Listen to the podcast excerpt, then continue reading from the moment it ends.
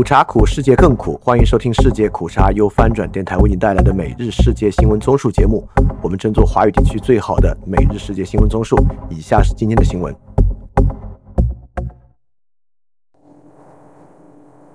世界苦茶视频节目《审时煮茶》第二个专辑上线，请在 YouTube 搜索“世界苦茶”，并可看到这个视频节目。以下是今天六月十一日的新闻。首先是中国新闻：古巴间谍基地事件持续发酵。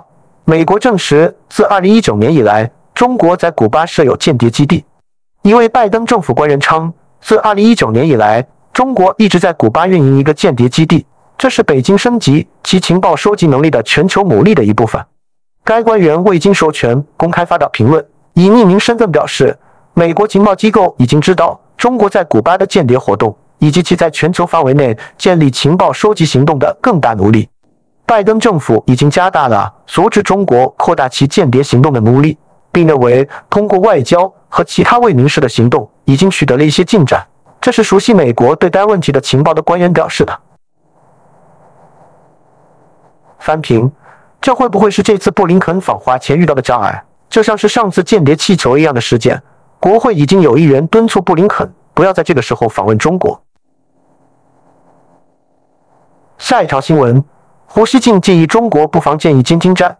中国官媒《环球时报》前总编辑胡锡进发文，建议中国不妨到古巴建设电子监听站，以牵制美军的围堵。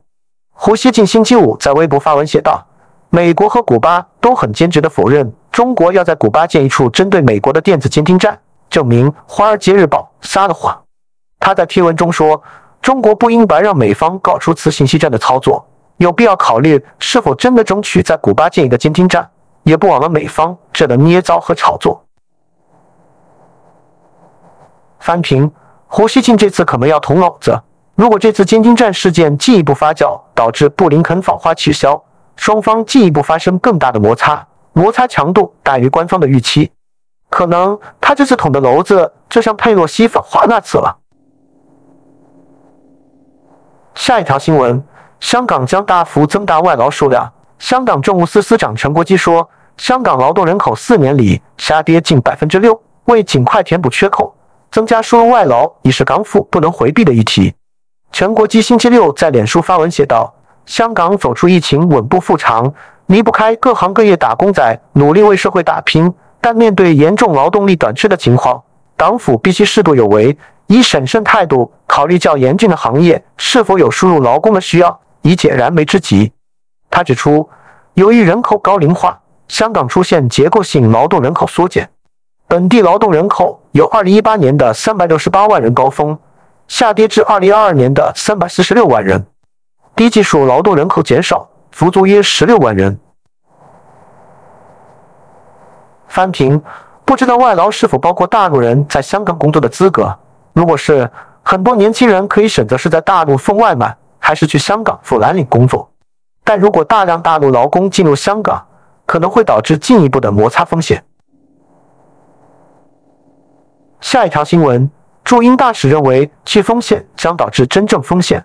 中国驻英国大使郑泽光说，去风险将制造真正的风险。并呼吁英国各界有识之士把握世界发展大势，认清对华区风险的严重危害。据中国驻英国大使馆星期五发布的新闻稿，郑泽光当地时间星期四在出席中英工商学术界人士座谈会时，就近来美国及七国集团推动对华区风险作出上述回应。下一条新闻：国防长会见泰国陆军司令，讨论亚太安全挑战。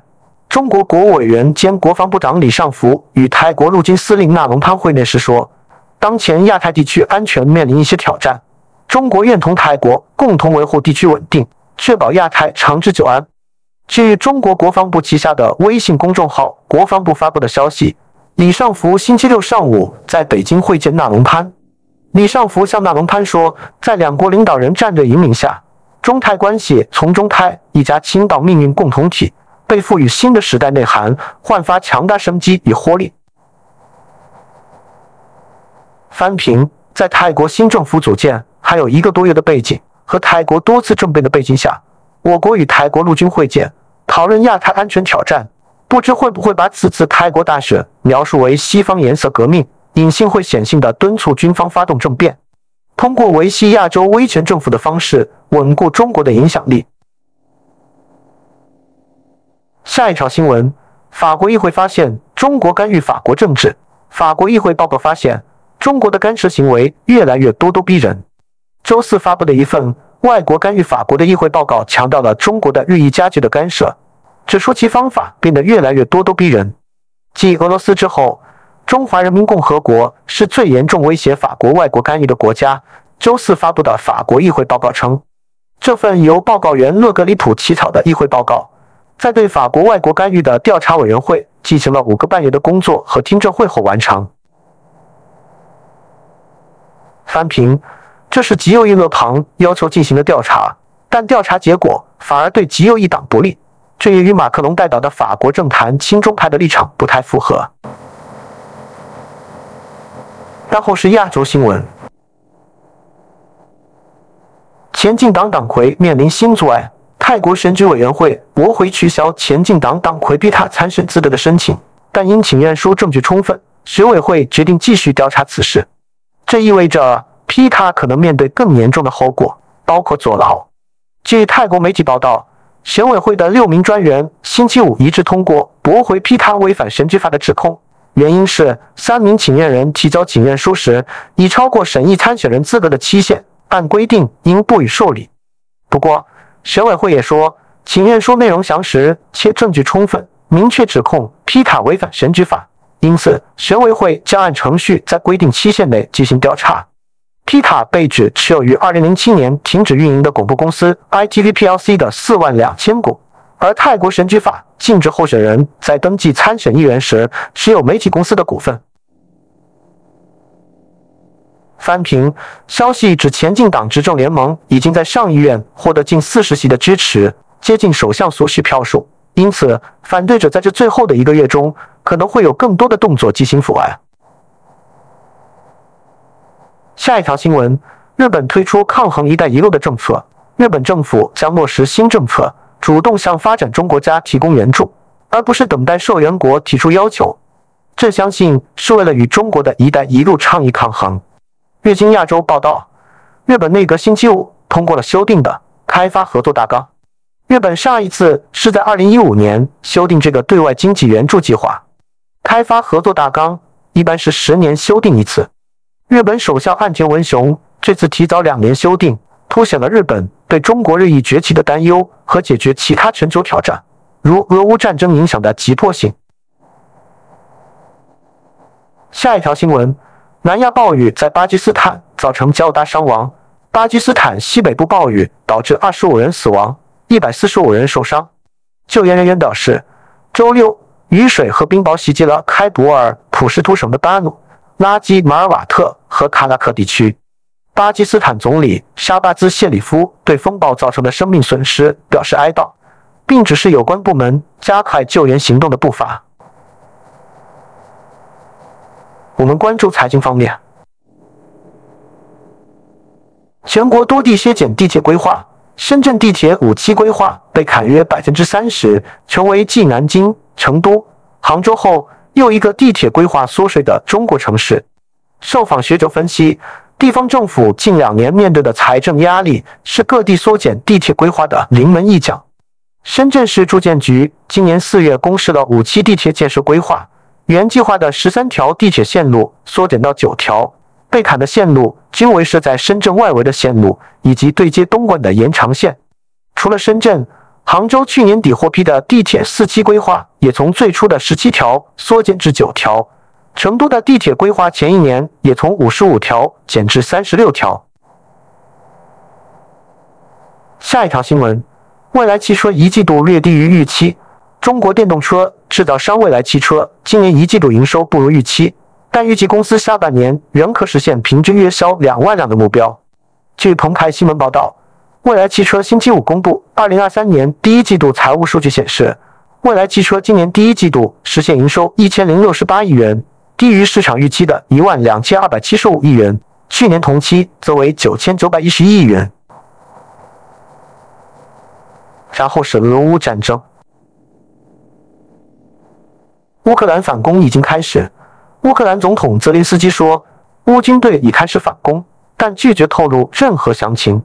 法新社报道，泽连斯基星期六与来访的加拿大总理特鲁多举行联合新闻发布会时说，乌克兰正在进行反攻和防守行动，至于在哪个阶段，我不会详细说明。俄罗斯总统普京较早时称，乌克兰期待已久的反攻已经失败。一名记者要求泽连斯基对此持平，泽连斯基回答说：“普京对我们的反攻所说的很有意思。对我而言，俄罗斯必须一直感觉到的一点是，他们所剩下的时间不多。”泽连斯基补充说，他每天都与包括武装部队总司令扎鲁兹尼在内的军事指挥官保持联系。现在每个人都很积极，把这话告诉普京。下一条新闻：特鲁多出访乌克兰。加拿大总理特鲁多说，将与多国一同训练乌克兰战斗机飞行员，并宣布向基辅提供价值五亿加元的军事援助。路透社报道，特鲁多星期六突访乌克兰。他在基辅与乌克兰总统泽连斯基一起举行的新闻发布会上说，加拿大正在扣押一架去年在加拿大降落的俄罗斯拥有的安东诺夫货机，并开始将这架飞机没收给乌克兰。克鲁多还到访基辅市中心的一个纪念场所，向自2014年以来在与亲俄部队作战中丧生的乌克兰士兵表示敬意。下一条新闻：加拿大扣押俄罗斯大运输机送给乌克兰。加拿大全球事务部周六宣布，一架在多伦多皮尔逊机场停留了一年多的俄罗斯注册火机已被加拿大政府扣押。据周六由全球事务部发布的新闻稿。这架安托诺夫一百二十四型飞机据信由伏尔加蒂涅博航空公司拥有。这两个实体近期因其在乌克兰战争中的行动被加拿大实施了制裁。这架飞机自二零二二年二月起一直停在多伦多皮尔逊机场。下一条新闻：法国警告伊朗对向俄罗斯提供无人机的行为。法国总统马克龙周六警告伊朗总统莱西，提供无人机给俄罗斯将会有后果。马克龙办公室周六表示，马克龙在一次电话通话中敦促伊朗立即停止对俄罗斯在乌克兰战争中的支持。马克龙还对伊朗核计划的走向表示了担忧。声明如实说。最后是世界其他新闻：索马里就是炸弹造成大量伤亡。索马里一座村庄的足球场日前惊现一枚就是炸弹，并被人们不慎引爆。造成至少二十七人死亡，五十三人受伤。据索马里国家新闻社星期六报道，这起发生在沙谢贝利州东部贾纳勒镇姆拉莱村的爆炸事故造成大规模人员伤亡，且大多是儿童。贾纳勒镇长阿达拉说，一些人发现了一个看起来老旧的巨大金属，并试图用作烹饪工具，但在他们试图用火点燃它后，引发了爆炸。下一条新闻。索马里发生恐怖袭击。索马里首都摩加迪沙一家海滨酒店遭伊斯兰教青年党武装分子围攻，造成六名平民被杀，十人受伤。索马里警方星期六发声明说，六名平民在袭击中丧生，另有十人受伤。三名勇敢的安全部队成员在救援行动中殉职。与卡伊达组织有联系的圣战分子在索马里发动叛乱已超过十五年，他们经常以酒店为目标。这些酒店往往接待索马里和外国的高级官员。下一条新闻：加拿大野火继续蔓延。加拿大野火正在境内东西部狂烧，迫使当局疏散数以千计的居民。当地官员警告称，大火可能会持续整个夏天。法新社报道，加拿大西部的火势尤为严重，阿尔伯塔省的林火进一步加剧，当局被迫在星期五二次疏散埃德森镇居民。该省中部多地已发布高温预警。埃德森的黄石县首席行政官梅希尔说：“火势已失去控制，一些林业人员不得不撤离。”他补充：“他们无法扑灭这场林火。”下一条新闻：阿桑奇反引渡上诉被驳回。维基解密创始人阿桑奇上交到英国高等法院的两项上诉近日被驳回。无国界记者组织认为，五十一岁的阿桑奇现在被移交给美国的。可能比以往都要大。他的妻子透露，阿桑奇下周将在英国发起最后一波。下一条新闻：哥伦比亚内战签订停火协议。哥伦比亚政府与反政府武装哥伦比亚民族解放军在古巴首都哈瓦那举行的第三轮和谈九日结束，双方签署了临时停火协议。本轮和谈五月二日开始。根据达成的协议，哥政府与哥伦比亚民族解放军将于七月六日停止相互进攻，八月三日起全面实施临时停火，为期一百八十天。双方将寻求在二零二五年五月前彻底结束战争。此外，双方还决定今年八月十四日至九月四日在委内瑞拉举行第四轮和谈，届时将评估对这项协议的遵守情况。下一条新闻：巴黎投票决定按重量收取停车费。巴黎正在考虑仿效里昂的做法，根据车辆的重量设定滑动停车费。这意味着 SUV 的停车费会比小车更贵。本周，市议会采纳了一个提案，考察按停车时长、马力、大小和车辆重量递进定价的可能性。东南城市里昂在五月份采用了类似的按重量计费的停车费政策，预计将于二零二四年一月生效。下一条新闻：意大利一座火山有爆发风险。意大利的一座超级火山上次在1538年爆发，专家警告说，它再次接近崩溃的边缘。欧洲研究人员表示，意大利南部一座长期休眠的超级火山可能即将爆发，这是它自上次爆发后近六个世纪的情况。好，以上就是今天所有的新闻节目了，非常感谢你的收听。也欢迎在配创赞助范展电台赞助链接，在 Show Note 中可以看到。那么苦茶苦，世界更苦，明天我们不见不散。